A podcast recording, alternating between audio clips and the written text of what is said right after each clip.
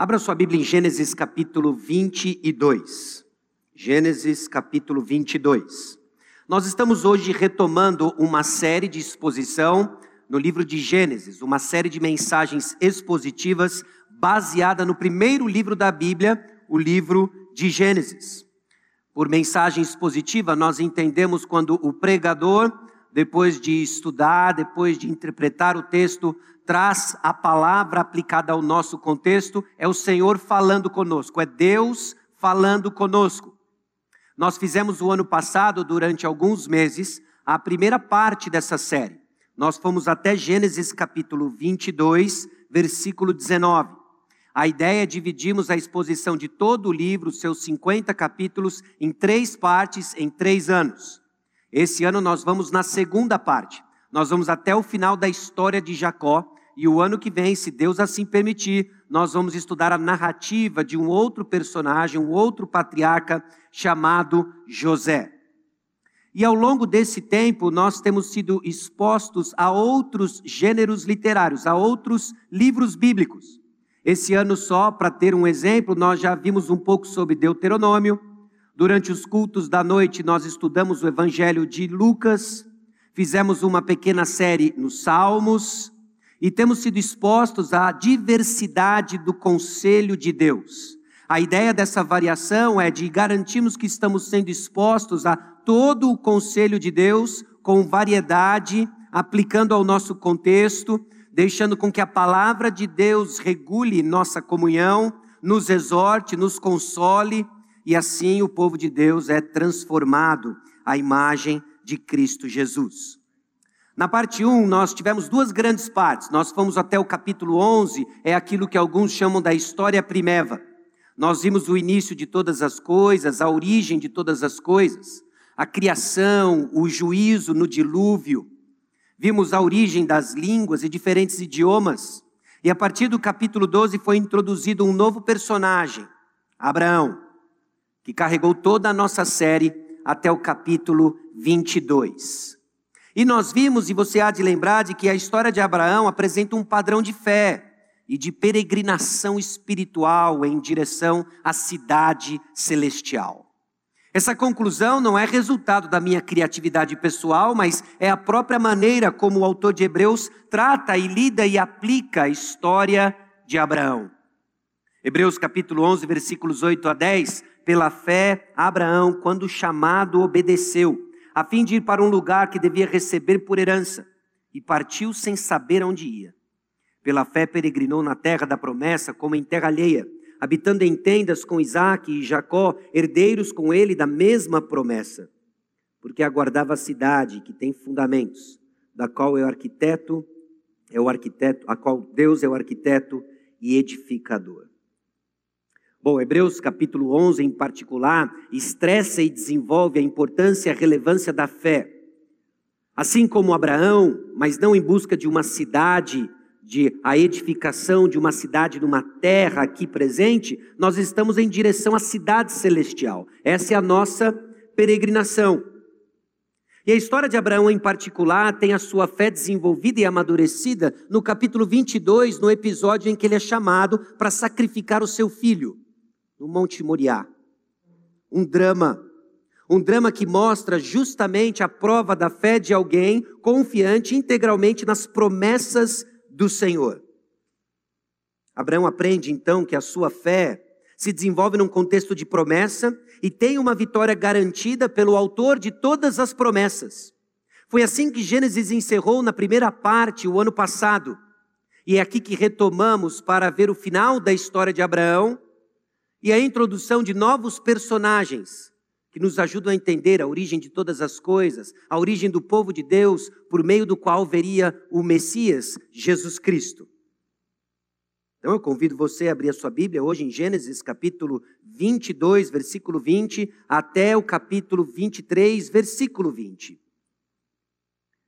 A história de hoje aponta para a continuidade da fé de como nós somos chamados a agir corretamente no aqui e agora, com demonstrações claras de fé, que nos leva a enxergar o que nós experimentamos na perspectiva de algo maior.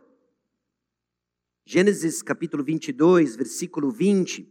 Eu quero dar apenas algumas informações para você do roteiro antes da nossa leitura, para você se preparar para aquilo que nós estamos prestes a ler juntos.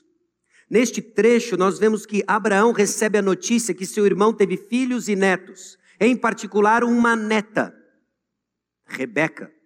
E se você é familiarizado com a história, você sabe para onde o autor bíblico está nos levando. Está nos levando a entender a origem daquela que viria a ser a sua nora. Abraão recebe notícias. Naor, seu irmão, teve filhos e netos. Na sequência, o texto nos diz que Sara morre. Sua companheira de uma longa peregrinação morreu com 127 anos de idade. Abraão então adquire um lugar para sepultar Sara, e Abraão sepulta Sara e toma posse de um pedaço da terra.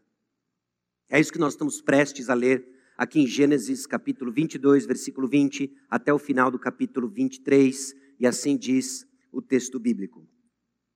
Passadas essas coisas, foi dada notícia a Abraão nestes termos: Milca também tem dado à luz filhos a Naor, teu irmão.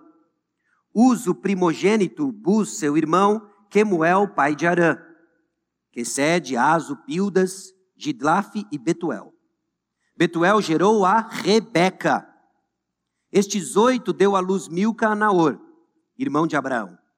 Sua concubina, cujo nome era Reumá, lhe deu também à luz filhos, Deba, Gaã, Taás e Maaca. Tendo Sara vivido 127 anos, Morreu em Kiriat Arba, que é Hebron, na terra de Canaã. Veio Abraão lamentar Sara e chorar por ela.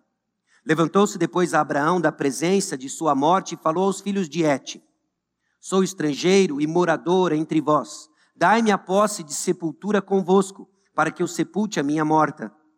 Responderam os filhos de Et a Abraão, dizendo: Ouve-nos, Senhor, tu és príncipe de Deus entre nós. Sepulta numa das nossas melhores sepulturas a tua morta. Nenhum de nós te vedará a sua sepultura, para sepultares a tua morta. Então se levantou Abraão e se inclinou diante do povo da terra, diante dos filhos de Et. E lhes falou, dizendo: Se é do vosso agrado que eu sepulte a minha morta, ouvi-me e intercedei por mim junto a Efron, filho de Zoar, para que ele me dê a caverna de Macpela, que tem no extremo do seu campo, que madê pelo devido preço em posse de sepultura entre vós. Ora, Efron, o Eteu, sentando-se no meio dos filhos de Et, respondeu a Abraão, ouvindo os filhos de Et, a saber, todos que entravam pela porta da sua cidade. De modo nenhum, meu senhor, ouve-me. Dou-te o campo e também a caverna que nele está. Na presença dos filhos do meu povo te dou, sepulta tua morta. Então se inclinou Abraão diante do povo da terra e falou a Efron na presença do povo da terra, dizendo: Mas se concordas, ouve-me, peço-te. Darei o preço do campo, toma-o de mim e sepultarei ali a minha morta. Respondeu-lhe Efron: Meu senhor, ouve-me. Ouve-me. Um terreno que vale quatrocentos ciclos de prata, que é isso entre mim e ti? Sepulta ali a tua morta. Tendo Abraão ouvido isso a Efron, pesou-lhe a prata, de que lhe falara diante dos filhos de Et, 400 ciclos de prata, moeda corrente entre os mercadores. Assim, o campo de Efron, que estava em Macpela, fronteiro a Manre, o campo, a caverna e todo o arvoredo que nele havia, e todo o limite ao redor, se confirmaram por posse a Abraão, na presença dos filhos de Et, de todos os que entravam pela porta da sua cidade. Depois sepultou Abraão a Sara, sua mulher, na caverna do campo de Macpela, fronteiro a Manre, que é Hebron, na terra de Canaã. E assim, pelos filhos de Et, se confirmou Abraão direito do campo e da caverna que nele estava, em posse de sepultura. Baixe sua cabeça, vamos orar mais uma vez. Senhor, aqui estamos diante da tua palavra. Aqui estamos, ó Deus, diante da narrativa. Da narrativa, ó Deus, da morte de Sara, da aquisição de um campo, uma caverna, para o sepultamento de Sara. Aqui estamos, ó Deus, diante da narrativa de um homem de fé que, movido a Deus pela tua graça, em confiança nas tuas promessas, age de forma prática, adquire um pedaço de terra, mostrando a Deus de que a fé transcende nosso ciclo de vida. Ajuda-nos a entender quão limitados e finitos somos. Ajuda-nos, ó Deus, a contar os nossos dias para alcançarmos um coração sábio. Que a confiança nas tuas promessas, que a esperança do teu retorno, nos mantenha, ó Deus, perseverantes no caminho onde o Senhor nos colocou. É no nome precioso de Jesus que nós oramos. Amém. Este é um texto um quanto que enigmático e até desafiador para extrairmos aplicações para o nosso contexto, para o nosso dia chamado hoje. Nós poderíamos falar sobre instruções para o planejamento do funeral do seu cônjuge. Nós poderíamos falar sobre notícias de longe, alegrar-se com a sua parentela. Nós poderíamos falar sobre todos os temas que tocam e têm sim suas aplicações, e poderíamos ignorar as promessas do Senhor que trafega na história de Abraão, que trafega na história de Sara e que tem aplicação direta para mim e para você hoje. Assim como fizemos até o capítulo 22, versículo 19, nós vamos olhar para essa história, o sepultamento de Sara, e tentar pensar a maneira como Abraão exerce sua fé diante das promessas do Senhor e como isso me ajuda, lhe ajuda, quando nós não enxergamos o fim de uma história. Você já reparou como nossa fé é desafiada ao não enxergar o fim das coisas, o fim da história, sonhos que não se concretizam, relacionamentos que não são restaurados, tudo isso vem a drenar nossa força, vem a drenar nossa vitalidade, e a fé tem um papel importante no exercício das promessas do Senhor, para nos manter perseverantes na jornada que o Senhor nos colocou. Aqui nós temos então Abraão recebendo notícias de seu irmão Naor. Nós não sabemos como a notícia chegou, mas ela chegou.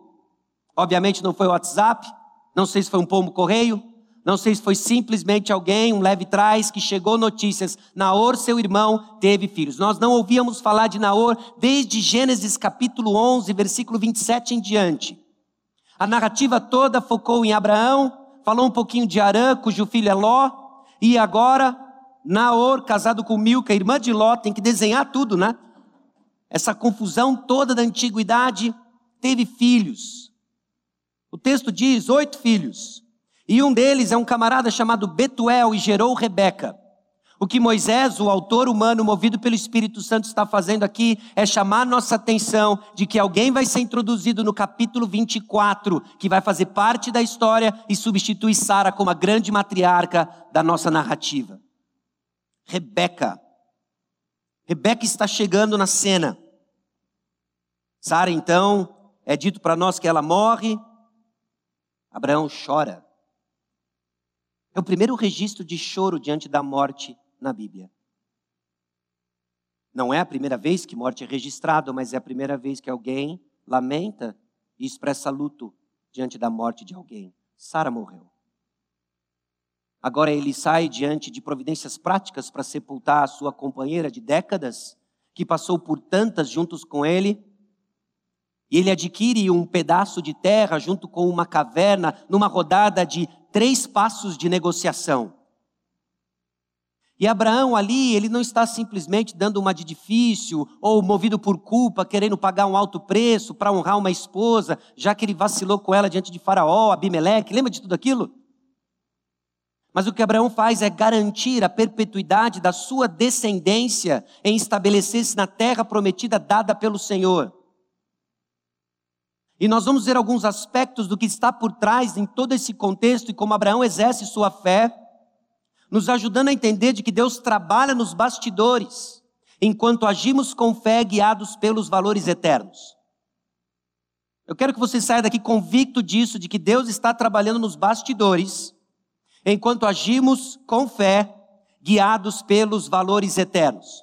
E nós vamos quebrar essa sentença em três partes e olhar como que Abraão e olhar como o texto nos ajuda a entender a aplicabilidade exatamente aqui dos princípios nos nossos tempos chamados de hoje.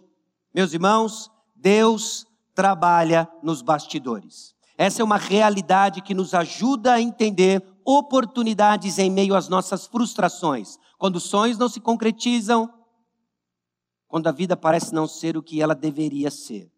Deus trabalha nos bastidores. Note, o, o capítulo 22, no versículo 20, traz para nós uma sentença que por vezes passa desapercebido, e além de ser uma ferramenta do narrador, amarrando episódios que tem que nos chamar a atenção, nos dá uma nos dá um sentido de sequência. Começa assim: passadas essas coisas. Que coisas? As coisas descritas nos versículos 1 a 19. Quando Abraão é chamado para sacrificar o seu filho Isaque para oferecer o seu filho Isaque em sacrifício ao Senhor. Passado isso, veio a narrativa dele receber notícias do seu irmão Naor, da morte de Sara, a compra de um de um lugar para sepultá-la, passadas essas coisas. Não é a primeira vez que o autor faz isso.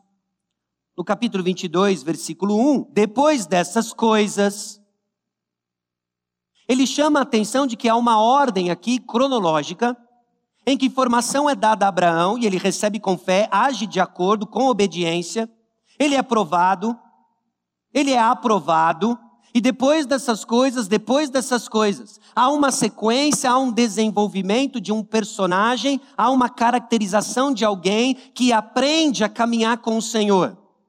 Deus está trabalhando nos bastidores com o objetivo de nos ajudar em nossa maturidade espiritual. Aliás, amadurecemos em uma sequência de passos de fé. Nós vimos isso na primeira vez em que o Senhor aparece com Abraão e ele responde com fé. Naquele tempo, Abraão. E parece que cada passo, cada pedaço de revelação, ele é chamado a exercer fé, obedecer. E depois de ser aprovado num teste, ele mais uma vez é submetido a um outro passo de fé. E assim são, passadas essas coisas, depois dessas coisas, Abraão é provado. Meus irmãos, nós amadurecemos em uma sequência de passos de fé. E nem sempre enxergamos o agir do Senhor. Enquanto Abraão estava passando pelo teste de sacrificar o seu filho, enquanto ele levava Isaac no monte para sacrificá-lo em obediência ao Senhor, Naor estava tendo filhos. Deus estava providenciando uma esposa para Isaac, enquanto ele obedecia ao Senhor. Deus está trabalhando nos bastidores. E quando eu digo bastidores, é na nossa perspectiva, porque para o Senhor não tem bastidor.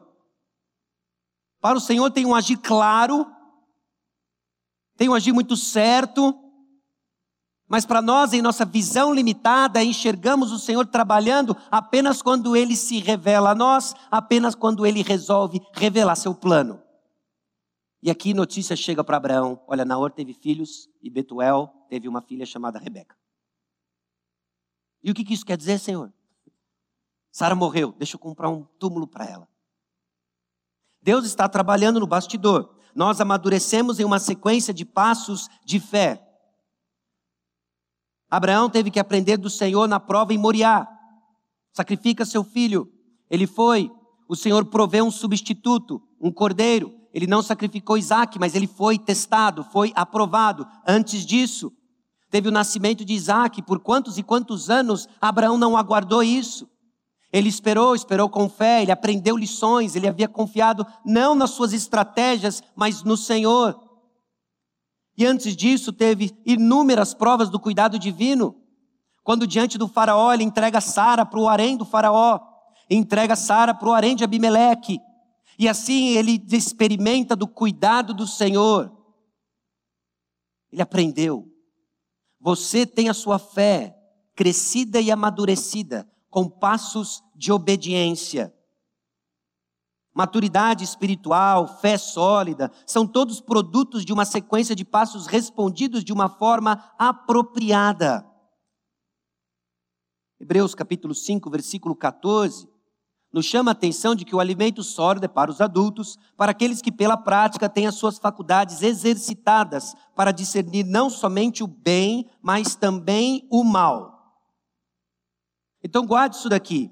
O próximo passo em direção a Cristo é uma resposta obediente e apropriada no ponto onde se encontra hoje. O próximo passo que você tem ele vai ser dado no ponto onde você está agora. Aqui e agora. Esse é o seu próximo passo.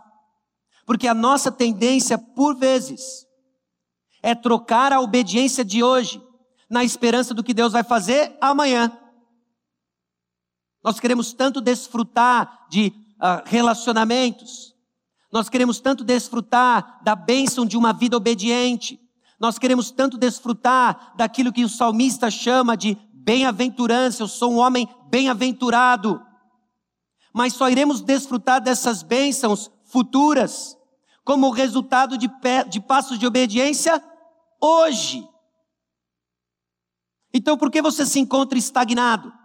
Porque você está resistente a um passo de obediência hoje.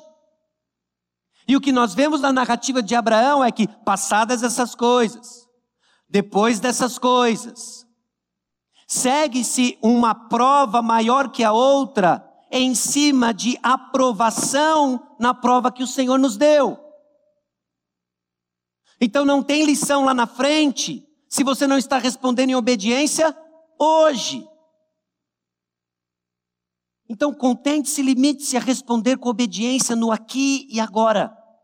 E Deus há de conduzir nos bastidores o que Ele há de forjar em cada um de nós, o caráter de Cristo. Por isso é muito importante respondermos as perguntas certas. Quantas e quantas vezes criamos, inventamos perguntas como desculpas para não encarar as respostas claras e óbvias da palavra de Deus? Grande parte das nossas dúvidas acerca da vontade de Deus são desculpas para não agirmos na vontade de Deus já conhecida. Abraão teve que aprender isso.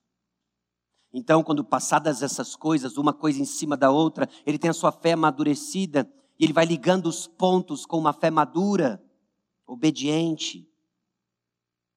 Então, amadurecimento é uma sequência, amadurecemos em uma sequência de passos de fé. Responda aqui e agora. Depois de passadas essas coisas, o texto diz: foi dada a notícia a Abraão. Uma notícia chegou para Abraão. Essa notícia a gente só liga os pontos porque a gente sabe o restante da história. Então entenda, é o Senhor quem liga os pontos, criando um cenário para o seu próximo passo. Deus está operando nos bastidores e Ele está juntando peças para que você dê um passo de obediência. E Ele sempre deixa um espaço para que a sua fé seja exercida. E uma vez que você exerce a sua fé no que é chamado aqui e agora hoje, Deus liga mais pontos, vai dando mais elementos, e essa é a peregrinação espiritual daqueles que são guiados por valores eternos, não porque nós enxergamos. Nós tomamos decisões aqui e agora, mas guiados pelos valores do depois, do lá, os valores eternos. É o Senhor quem liga os pontos. Essa notícia chega então a Abraão de uma forma inusitada, sem detalhes, e o ponto é que a notícia chegou. É a providência silenciosa de Deus, trabalhando nos bastidores para o desenvolvimento de seus soberanos, sábios e amorosos propósitos. Deus trabalhando.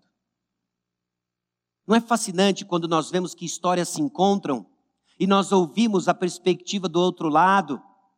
E aí nós começamos a juntar, naquela época estava fazendo aquilo, naquela época estava acontecendo aquilo, a forma como viemos parar aqui no quilômetro 11, a maneira como nós nos conhecemos e nos relacionamos, pequenas decisões que mudaram o curso da história.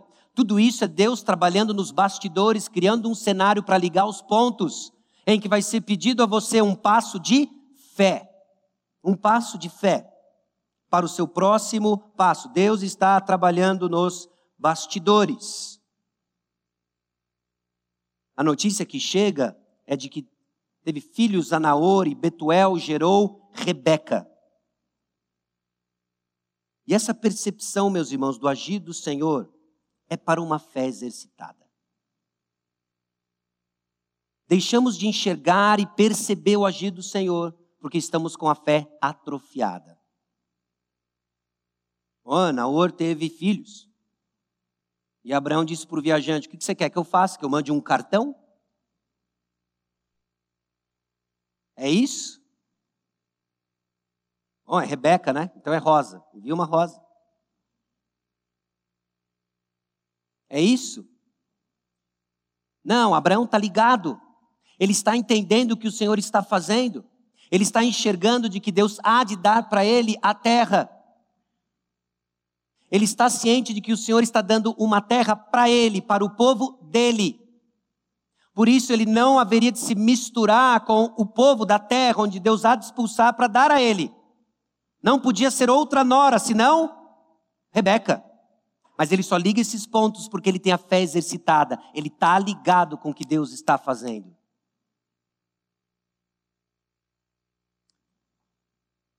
No capítulo 24, versículos 3 e 4, já adiantando um pouco da semana que vem, não tomarás esposa para meu filho das filhas dos cananeus, irás à minha parentela, e daí tomarás esposa para Isaac.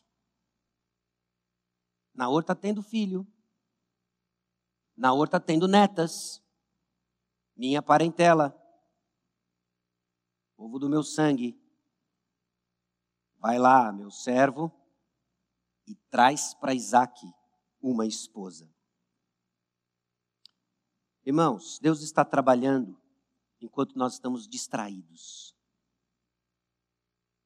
Deus está agindo enquanto estamos roendo unhas. Deus está operando enquanto estamos confusos. Note, nós estamos confusos, o Senhor não. Ele não está confuso. Em Mateus capítulo 6, versículos 31 a 33, o Senhor Jesus acalma os discípulos. Portanto, não vos inquieteis dizendo o que comeremos, que beberemos, ou com que nos vestiremos. Porque os gentios é que procuram todas essas coisas. Pois vosso Pai Celeste sabe que necessitais de todas elas. Buscai, pois, em primeiro lugar o seu reino e a sua justiça. E todas essas coisas vos serão acrescentadas. Deus está atento a tudo o que você precisa e já está trabalhando para aquilo que você irá precisar. Bendita realidade. Enquanto Abraão estava sendo provado e aprovado, o Senhor está suscitando filhos ao seu irmão, o Senhor está preparando uma esposa para Isaac, porque é isso que Deus faz quando Ele nos dá promessas. Ele está trabalhando. Deus está trabalhando. Deus está trabalhando no palco principal, que para nós às vezes é a perspectiva de um bastidor, mas é o palco principal para a concretização das suas promessas. E o que cabe a nós? Se Deus trabalha nos bastidores, nós então agimos com fé. Enquanto agimos com fé, Deus trabalha nos bastidores. Note o início do capítulo 23. Tendo Sara vivido 127 anos, morreu. Sara morreu. Ela morreu segurando as promessas do Senhor de que ela veria Abraão como pai de uma grande nação. Ela morreu depois de ter experimentado uma longa espera para a vinda de Isaac. Ela morreu depois de ter submetido duas vezes, ter sido submetida duas vezes ao harém de homens desconhecidos por causa do medo do seu marido. Ela morreu depois de uma longa peregrinação nas suas próprias tendas, no embate com Agar, que por tanto tempo insistia em zombar de Sara por carregar Ismael.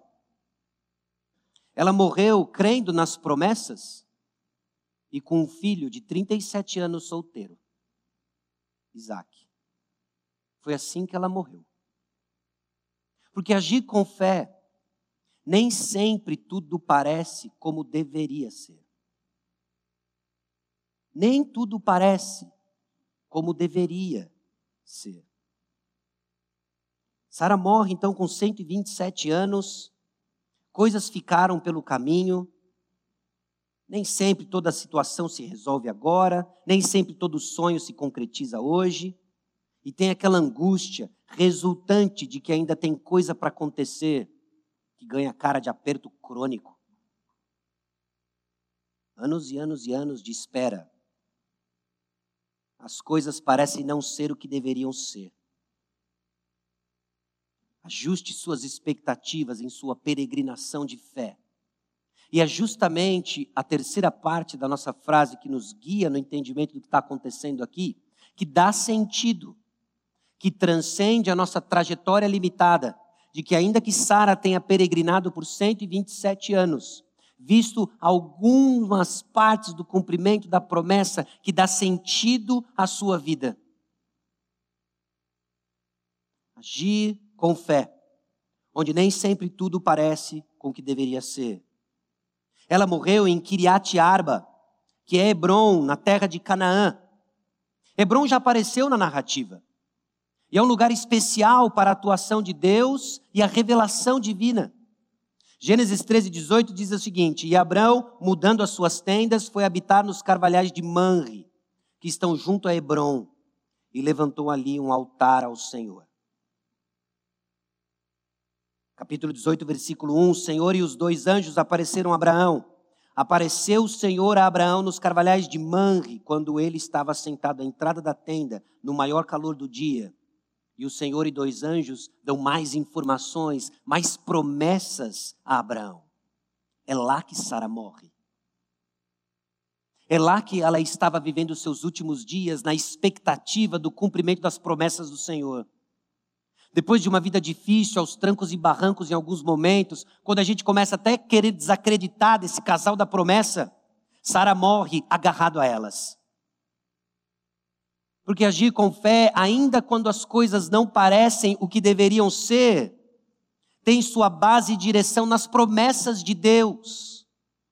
Meus irmãos, a chave da perseverança, quando tudo parece diferente do que deveria ser, são as promessas de Deus é olhar para as promessas do Senhor e ser norteado por elas. O Senhor diz que vai nos dar a terra, aqui nós ficaremos.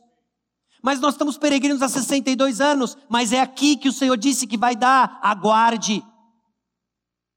Mas eu estou no leito da morte, o Senhor disse que vai dar, Ele vai dar. Então prepara e compra um túmulo, porque é aqui que a nossa descendência vai ser enterrada. Por quê? Porque essa terra é nossa estrangeiro e forasteiro, a terra é nossa. O Senhor disse que era nossa. Você percebe o valor, você percebe o papel que a fé tem em nos ajudar a perseverar quando as coisas não são o que elas devem ser. Quando elas parecem diferentes de tudo aquilo que você sonhou.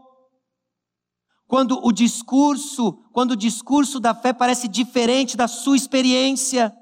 É a fé que nos mantém fincados nas promessas do Senhor. Sara morreu esperando o Senhor dizer: agora é seu, pode assinar a escritura. Ela morreu em Hebron. Meus irmãos, quais são as promessas que o Senhor tem para nós? Qual é a cara da perseverança enquanto aguardamos a bendita esperança da volta do Senhor Jesus Cristo? Fomos desafiados em 1 Coríntios 1, 1 a 9, a guardar a volta do Senhor. É uma promessa, amém? Qual é a cara da perseverança nessa promessa? O que, que significa, no nosso caso aqui, fincar o pé em Hebron? Daqui eu não saio, o Senhor prometeu. Considere, guardemos firme a confissão da esperança sem vacilar, pois quem fez a promessa é fiel. Consideremos-nos também uns aos outros, para nos estimularmos ao amor e às boas obras. Não deixemos de congregar-nos como é costume de alguns. Antes façamos admoestações e tanto mais quanto vedes que o dia se aproxima. Jesus disse que vai voltar, amém? Sabe quem são aqueles que estão fincados na promessa? São aqueles que estão aqui. Fazendo o quê? Se estimulando a amar uns aos outros, admoestando, abandonar o pecado e seguir Jesus. Esses estão aguardando a promessa. A fé tem uma cara. O Senhor está agindo nos bastidores. Está todo mundo olhando para o cenário global, não é? Será que é o cara da Ucrânia? Não sei. Mas você viu aonde estão vindo a aliança que. Aí fica todo mundo, né? Jogando o or de vida real. Na expectativa da volta de quem?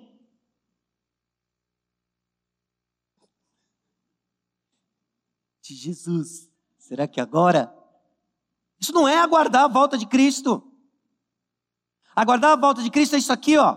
Estamos juntos, nos estimulando a uns aos outros, estamos juntos na luta contra o pecado, estamos juntos nos lembrando das promessas, sabendo o quê? Que o dia se aproxima. Sara morreu em Hebron, aguardando o momento em que a escritura ia ser assinada. Foi lá que ela morreu. Depois de tantas lições, depois de ter rido que o Senhor havia prometido para ela um filho, agora ela entendeu: eu não vou sair daqui. Eu já tomei umas lições aí. Mas Isaac está aí, 37 anos, solteiro. Deus disse que vai dar essa terra. Nós vamos ser uma grande nação. Daqui eu não saio. Agir com fé. Tem sua base e direção nas promessas de Deus. E aí vem Abraão, né? Veio Abraão lamentar Sara e chorar por ela. Já mencionei para os irmãos, esse é o primeiro registro de choro diante do luto. E aí você vê Abraão chorando, talvez você fique até meio. Ah, Abraão, para. Olha o que você fez. É? Olha o que você fez. Ao longo de todo esse tempo, aprontou um monte, e agora fica aí, chorando. Meus irmãos, agir com fé não é um processo estático. Agir com fé é um processo de amadurecimento. Parece que Abraão e Sara contam uma história muito parecida com a minha e a sua. Em que nós passamos por tempos de aridez, de incredulidade, respondemos mal às provações, passamos por períodos tão difíceis. Talvez a história de Abraão e Sara retrate a história do casamento de alguns de nós. Tantas dificuldades, talvez inflamados pela cultura, onde nós enfatizamos tanto o dia do casamento, esquecemos que mais importante que o dia do casamento é o término dele. De olhar para trás e dizer o seguinte: o Senhor nos sustentou. O Senhor nos sustentou. Abraão e Sara tiveram uma história em que Deus estava forjando fé em ambos se tornaram modelos para tantas mulheres. Sara se tornou modelo de tantas mulheres, de submissão. Abraão, o pai da fé, ainda que inúmeras imperfeições e tropeços, entendendo que é um processo de amadurecimento. Mais importante que os começos são os términos. Sabe por quê?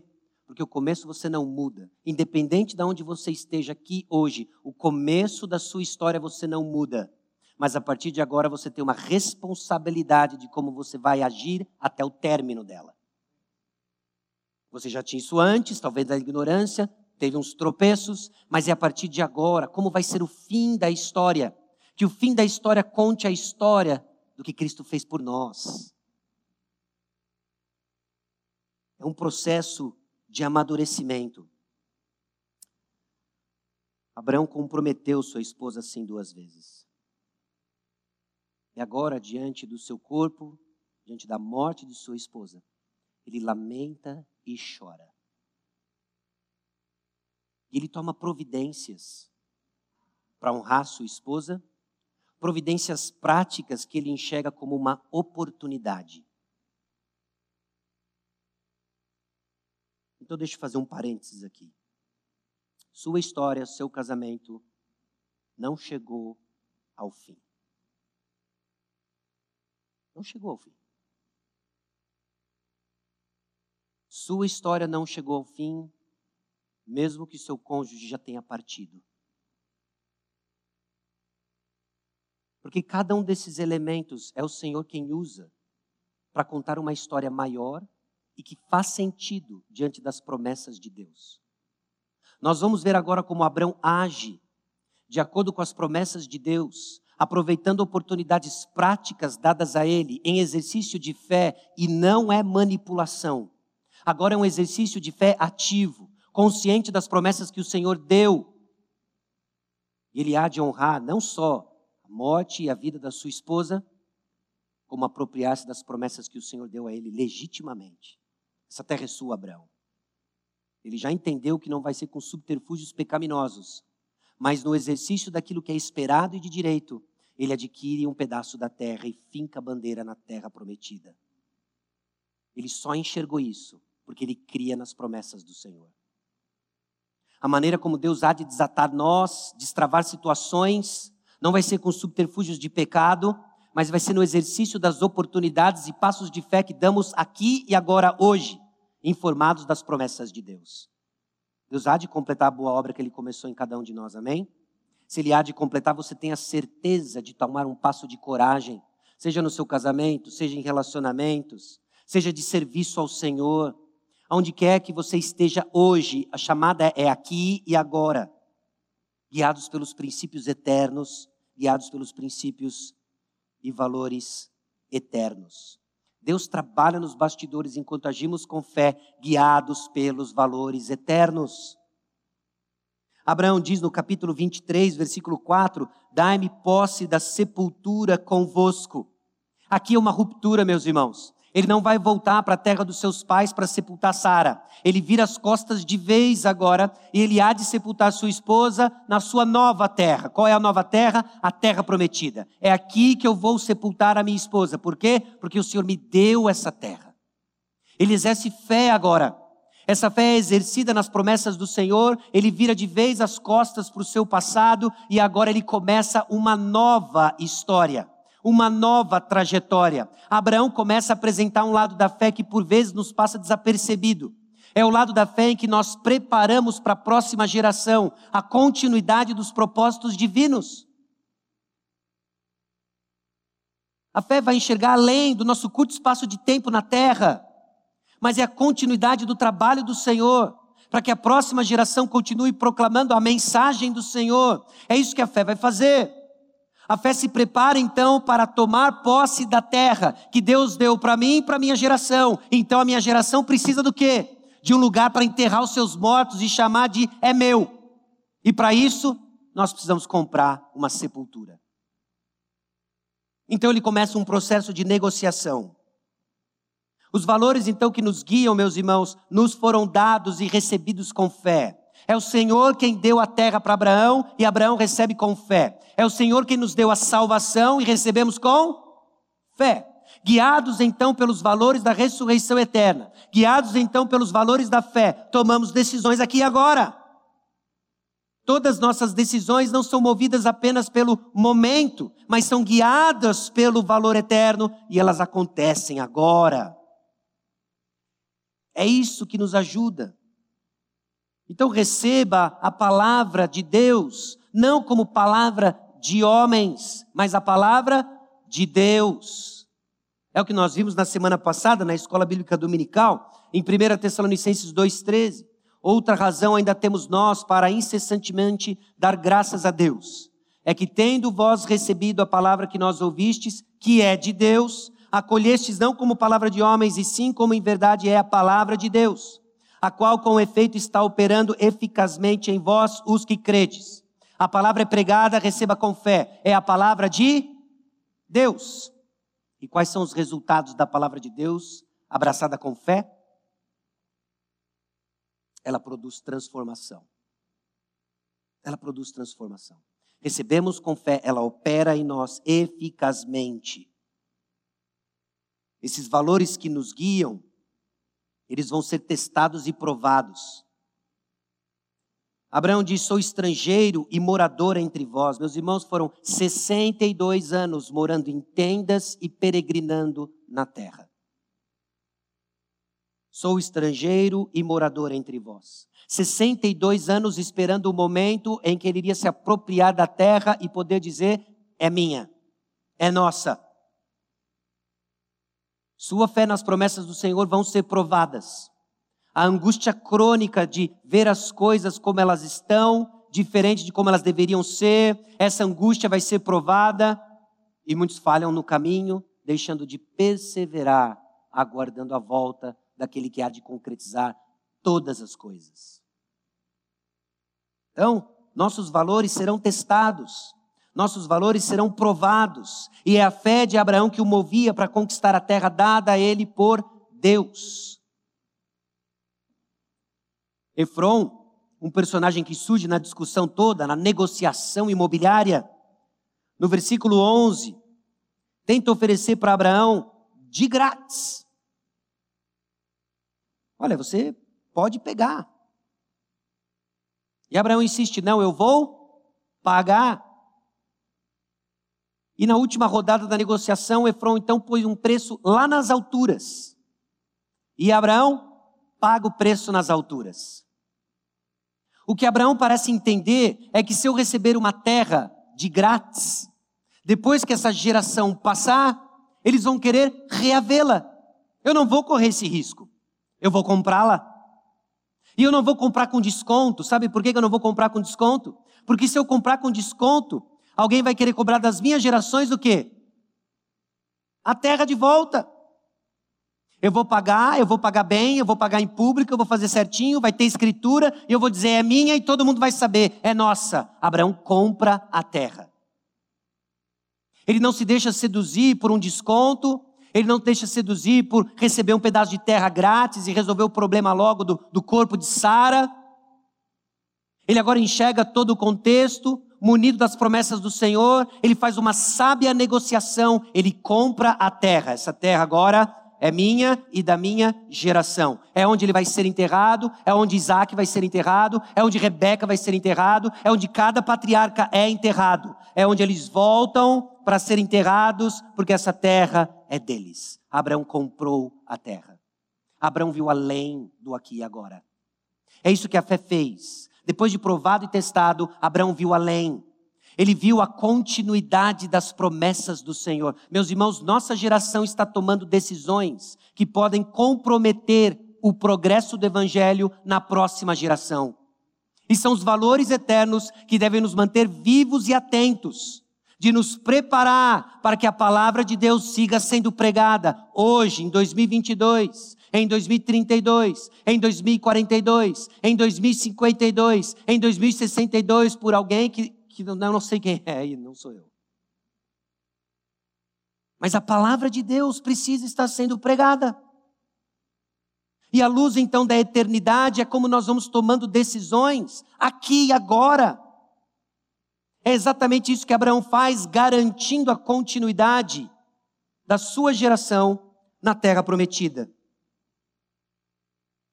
No final do capítulo 23, se confirmou a Abraão o direito do campo e da caverna.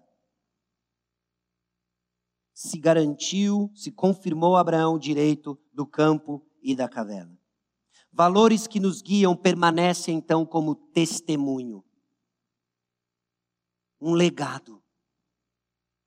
Irmãos que exercem fidelidade no nosso meio, irmãos que lutam e estão aguardando a volta do Senhor Jesus Cristo. Alguns vão ser levados antes da volta do Senhor.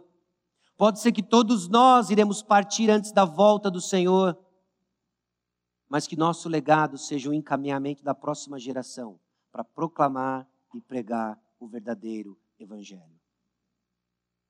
Esse é o testemunho que deve ficar e deve ser preservado. Esse é o exercício da fé, que vai nos fazer enxergar oportunidades, guiados pelos valores eternos. Abraão sabia que ele não poderia esgotar as promessas de Deus. Então ele fez planos para o futuro. Ao comprar a terra para sepultar os seus mortos, ele estava declarando que as promessas de Deus não acabavam com sua vida. Deus ainda iria fazer muito mais do que ele havia feito em sua vida. E essa é a esperança de todos que morrem na fé.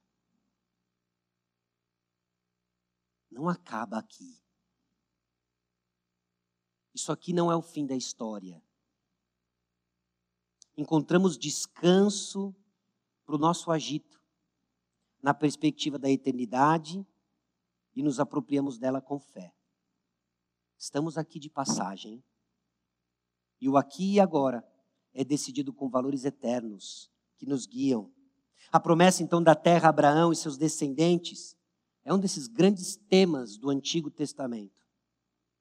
Mas a morte é uma realidade presente, quase em cada capítulo que visitamos em Gênesis. A morte entrou em cena pelo pecado, trouxe ruína. A morte vem de repente, traz luto, põe fim em esperanças, em sonhos. Mas na passagem de hoje nós vemos que a morte é unida à esperança pela fé. Em vida, os patriarcas eram peregrinos. Na morte, eles eram os herdeiros da promessa e da terra ocupada. A palavra de Deus então nos diz que os patriarcas e todos os outros que morreram, não recebendo a promessa, de acordo com Hebreus 11, 39 e 40, não foi o fim das promessas. As promessas não foram todas cumpridas porque não era o plano de Deus dar-lhes o descanso prometido sem nós, os crentes ainda por nascer. O ponto é que as promessas de Deus para as pessoas nessa vida não se esgotam durante sua vida, pois Deus faz promessas que exigem uma ressurreição. A hora da morte, então, é uma hora de grande luto, mas também deve ser a hora da maior demonstração de fé pois os destinatários das promessas de Deus têm esperança além do túmulo.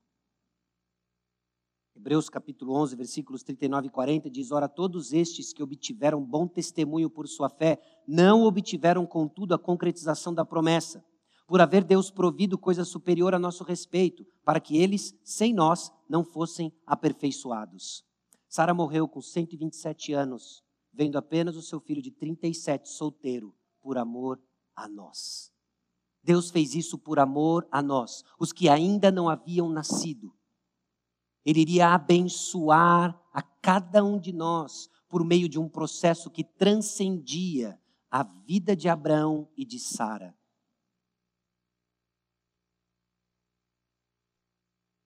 Mas para nos apropriarmos dessas promessas, requer ressurreição. Então considere. Deus está trabalhando o seu plano de forma sábia e amorosa.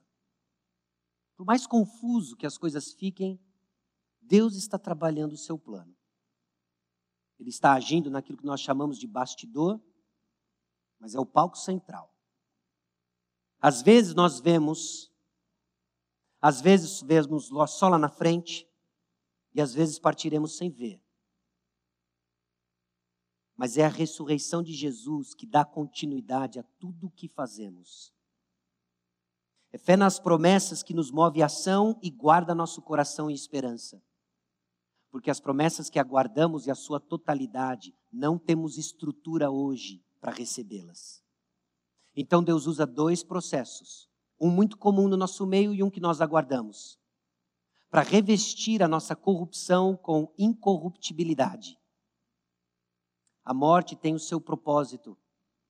A morte tem o seu papel em de nos preparar para ver o Senhor e nos revestir de incorruptibilidade. 1 Coríntios capítulo 15, versículo 53 em diante, porque é necessário que este corpo corruptível se revista da incorruptibilidade e que o corpo mortal se revista da imortalidade. E quando este corpo corruptível se revestir de incorruptibilidade, e o que é mortal se revestir de imortalidade, então se cumprirá a palavra que está escrita: tragada foi a morte pela vitória. Onde está a morte, a tua vitória? Onde está a morte, o teu aguilhão? O aguilhão da morte é o pecado e a força do pecado é a lei. Graças a Deus que nos dá vitória por intermédio de nosso Senhor Jesus Cristo.